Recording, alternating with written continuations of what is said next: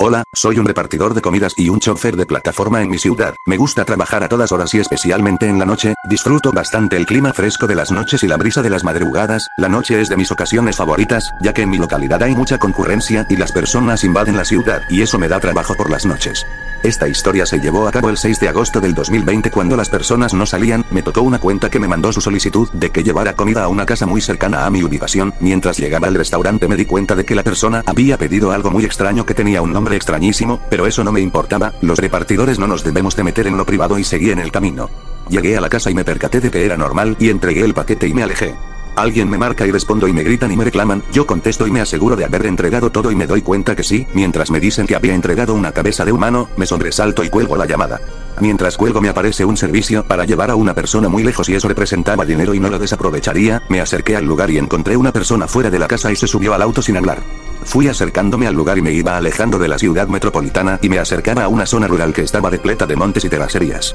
El internet se cortó y el carro se detuvo, intenté e intenté y seguía intentando prenderlo y no funcionaba, parecía que se había desbaratado y me causaba intriga porque era un modelo reciente con muy poco uso, después de tantos intentos funcionó. Pero cuando funcionó, sentí un peso enorme y no me dejaba avanzar, parecía que tenía un elefante cargando en mi auto y seguía pisando el acelerador para salir proyectado hacia adelante como si alguien me hubiera chocado por alcance y me salvé en ese momento porque el estaba plano, pero en unos metros adelante había tres precipicios que me harían morir junto con mi usuario. Después el camino se fue haciendo más angosto y solamente cabía un automóvil, nos rodeaba un camino de alambrado y cuando estaba a punto de llegar, me dijo la persona que más adelante y me acerqué a una fábrica bastante gigante y me dijo que si lo ayudaba a bajar y le dije que sí, y me di cuenta que se quitó la cabeza o algo así, me dijo que lo acompañara y salí corriendo, mientras sentía una fuerte mano que me lanzaba hacia adentro del lugar, no intenté escapar para no recibir más golpes que solamente me dejarían más débil. Ese lugar era enorme y tenía muy poca luz, pero escuchaba gritos de dolor que aturdían el lugar, escuché en la fila que seguía yo, pero me dejaron escribir esta historia antes de morir decapitado como todos los que entregaban y compraban comida en el restaurante fantasma que cocinaba humanos.